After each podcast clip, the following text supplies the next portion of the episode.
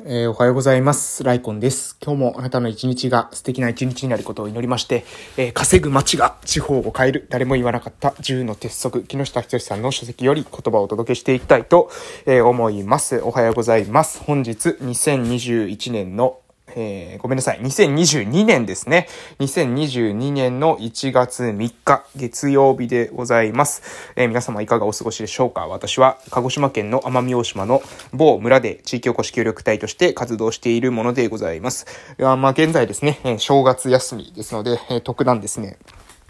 えご報告する内容っていうのはあんまりないんですけれども、え今日もですね、え変わらず音声配信をね、え撮っていこうかなというふうに思っております。私はですね、え普段、うん、あの、中京古市協力隊としてですね、活動してる時っていうのは、まあ割とね、あの、身だしなみにえ気をつけて生活してるんですけどもね、こうやって休みが続くとですね、もう髭を剃るのがめんどくさくて、髭を剃らないで髭がですね、もうあの、伸びて、えー、若干ですね、え不老者のような、え、見た目になってきているというような状況でございます。昨日ですね、ちょうど、えー、っとね、私の小学校の頃からのね、えー、友人と、えー、鹿児島県奄美大島のね、奄美市なぜっていうところにね、えー、飲み屋街があるんですけどね、そちらの方に、えー、昨日はね、えー、飲みに行きました。はい。えー、飲みに行って結構ね、久しぶりにいっぱい飲んで帰ってきたなと思ったんですけどもね、うん、なんかね、えー、えー、なんだろう、やっぱ一年に一回ぐらいでしょうね。ああいう、えー、飲み屋街に行くっていうのは。何、何回も何回もね、行くと、そのうちあんまり楽しいっていう感覚が薄らいでしまうんでしょうけれども、一回ぐらいだとね、えー、一年に一回ぐらいだと、えー、非常にですね、楽しく、えー、過ごせるというか、なんだろう、あのうん、非日常感っていうんですかね、が味わえて、えー、いいなというふうに思ったところでございました。まあ私はね、やっぱ酒飲んでるよりもね、本読んでる方が、あの、楽しいなというところがあるので、えー、毎日毎日飲み、えー、飲み歩くっていうことは多分一生縁がないんじゃないかなと思うんですけれども、あの、どうでしょうか？皆さんはどうでしょうね？えー、どういった、え休日、え休みの日ってどういった過ごし方をされてるでしょうか？はい、ということで、まあ、特段ですね、まあ、話すことはないので、活動してないっていうか、あのー、休みなのでね、えー、YouTube 撮ったりとか、まあ、こうやって音声配信撮ったりとかっていうぐらいしかすることないので、えー、あとね、あの、近所に来た子供たちと遊んでるぐらいで、え特段することないですので、またね、あの明日から、え仕事がスタートですので、明日は成人式があるのかな、え、村の成人式があるので、それのですね、司会をね、頼まれているので、司会を、え、明日はやっていきたいと思います。ただ、新成人のね、もう顔がね、わからないんじゃないかなと思うんですよね。私、顔を覚える能力がね、多分もう、あの、他の普通の人間の、えー、10分の1ぐらいしか顔が覚えられないっていう、顔と名前がですね、全然覚えられなくて、多分顔と名前を覚えるですね、ここあの脳のね、え防水状界っていうエリアがあるんですけど、そこに血流がですね、弱いんじゃないかなって個人的には思っておるところでございます。まあ、近くにね、え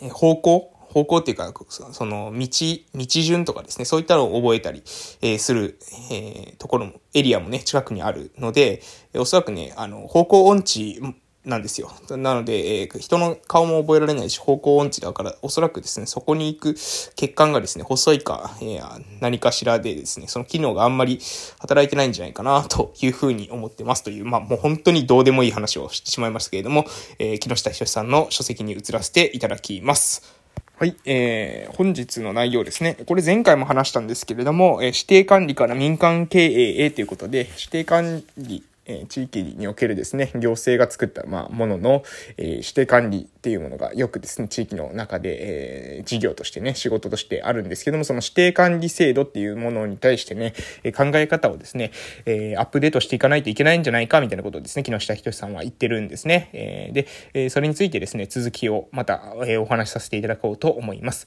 指定管理制度に基づいて、がんじがらめで管理される、させるよりも、利用条件などを緩和し、貸し出ししたり、売却したりして、民間の知恵を活かして自由に運営してもらった方が面白い展開になることがこれらの事例からわかります。行政と民間の関係は施設の貸し借りについても従来の発想にとらわれない新たな方法がこれからどんどん出てくると思いますということで。まあ、この、えー、これらの例からわかりますって言ってもね、これらの事例って何ですか？ってことなんですけれども、えー、東京おもちゃ美術館とかですね、えー、廃校、これはもともとで、えー、民間団体が廃校をえー、潰れた校舎ですね。これを、えー、借りて作っているとか、あとは、えー、全国から集められた、えー、木製の、えー、おもちゃで、えー、遊ぶ空間を作ったりするみたいな、なんかまあ、もうよくわかりませんけども、そういった、まあ、廃校とか、そういったものを、えー、アレンジしてね、えー、使っている、民間のアイディアで使っている。えー、まあ、一個一個のね、事例が、えー、大事っていうよりは、どちらかというとね、その考え方が重要なんじゃないかなというふうに思うんですね。でつまりどういった考え方が必要なのかというと、まあ、要するに、規制緩和ですよ、規制緩和。えー、み、例えば行政が作った時に、まあ、もともとこういう名目で作ったからこういう名目で使わないといけないみたいな感じで、なんか考えてしまうっていうのはね、残念なんですよね。例えば学校だってね、えー、もう、学校として作ったんだから学校として使われなくなったらもうそれは潰すしかないみたいに考えちゃうのは結構もったいないわけで、学校建てるためにね、お金ってかなりかかってますので、その学校がね、まだ使えるんであったら使える範囲で使ってもらった方が地域の資源になるんですよ。で、こういったね、考え方をしてていくと、まあ、えー、と、私たちのね、地域で、私がじゃあ今何が問題なのかなって考えるとですね、まあそうやったノリで作っちゃった箱物をですね、誰が管理するのっていう問題になっていることも問題なんですが、えー、それだけじゃなくて、空き家問題とかですね、結局空き家の、空き家問題の最大の問題って何かっていうと、その空き家のですね、持ち主が地域に住んでないってことだったりするんですよね。で、地域に住んでない人が空き家を持ってるわけなので、そこの地域で、え、その、なんだろう、えー、あるえー、物件とか資源が有効活用できないわけじゃないですか。その土地に根付いているものですよね。ここの地域に、えー、あかえー、確かに建物はあるんだけれども、その建物の持ち主自体はここに住んでいないってなったら、そこの土地が、自体がですね、なんだろう、まあ、ある意味、この地域にありながら、この地域のために使えないわけですよ。だからこういったところっていうのは解決しないといけないなと私は、思ってます。で、他にもね、農地とかもそうですよね。農地はあるけれどもね、農地の持ち主がですね、えー、ここにはいなくて、で、実際にそこがですね、荒れ果ててしまって、で、そこから虫が大量に発生したりですね、えー、害獣の住処になって、イノシシとかね、そういったものとかハブとか、そういったものの、まあ、住処になってしまう。で、そういったことによって、結局周りの畑で、え頑張って農業する人たちに対してもね、迷惑に、えなことが発生するっていうのは、うん、あまりよろしくないんじゃないかなと思います。何が言いたいのかというと、ここの地域のに住んでる人たちがその地域にあるものっていうものを有効活用できるようにしていかないと、えー、外部の人たちがですね、持っていて、外部の人たちが管理していて、それを本当にこの地域のために使ってくれてればいいんですけど、そうじゃなくてね、えー、ただ、えー、もう、あの、空き家を放置してですね、で、そのままもう景観が悪くなるとかですね、えー、工作が放棄された、えー、土地があって、で、その工作放棄された土地が、まあ、様々なですね、えー、被害を、えー、生み出す、周りに対してね、まあ、草がめちゃめちゃ伸びてきてですね、あの、景観が悪くなったりとか、草がめちゃめちゃ伸びてきて、横のですね、あの、畑にまで侵入してくるとかですね、うん、そういった、えー、迷惑が起きてくるっていうことを、まあ、もうちょっとね、あの、その、資産を持ってる人たちがですね、えー、そういった公共意識っていうのがないとダメなのかなと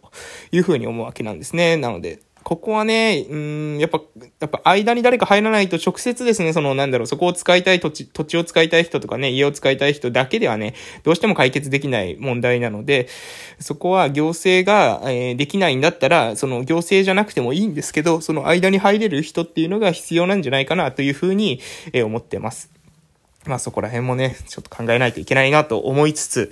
私もね、あの、やっぱり優先順位つけてやってますので、そこまでね、手が届くのはもうちょっとね、あの、パワーが、えー、蓄えてからじゃないとできないなというふうに思っておるところです。えー、私がですね、できることからまずはやっていって、で、えー、まあ話してる話は、あの、ずっと一緒のことを話してるわけなんですけれども、その話っていうものが、えー、未来、ね、え、10年後とか、え、そういった時になったら、やっとね、あの、実現してきて、で、実現してくるとわかると思うんですよ。ああ、そういうことかと。空き家はそういうふうに対策すればよかったのかとか、工作放棄地ってそういうふうに対策すればいいのか。えー、私は前から言ってますけど、シェアリングエコノミー、シェア、え、共有ですね。共有していくっていうものを、え、ここが、ここをね、もっと理解する。深く理解していく。共有とか、えあとオンラインとか、え結構キーワードは言ってると思うんですよね。そのキーワードを組み合わせる。組み合わせて使う。で、使えるものを使って、人数が少なくてもですね、えうまく、え運営できるような仕組み作りをしていく。それが非常に重要なことなんじゃないかなと思います。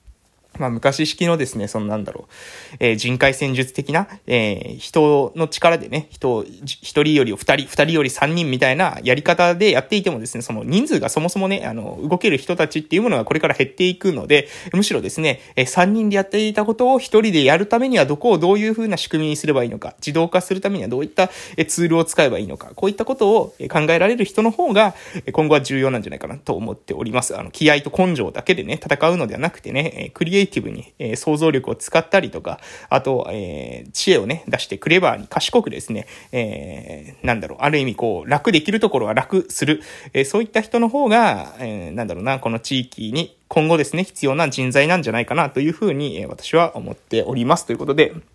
私自身もね、まあできることから、えコツコツ淡々とやっていって、成果を上げてですね、みんなに分かってもらえるように日々頑張っていきたいなというふうに思っている1月3日でございました。ということで今日はこの辺で終わらせていただきたいと思います。えー、これから今日というあなたの人生の貴重な一日が始まります。素敵な一日をお過ごしください。それでは私はですね、今日まで、え正月休みですので、えしっかりと休んで、また明日からね、え通常運営で、通常、なんだろう、通常モードでね、頑張っていきたいと思います。それでは、いってらっしゃい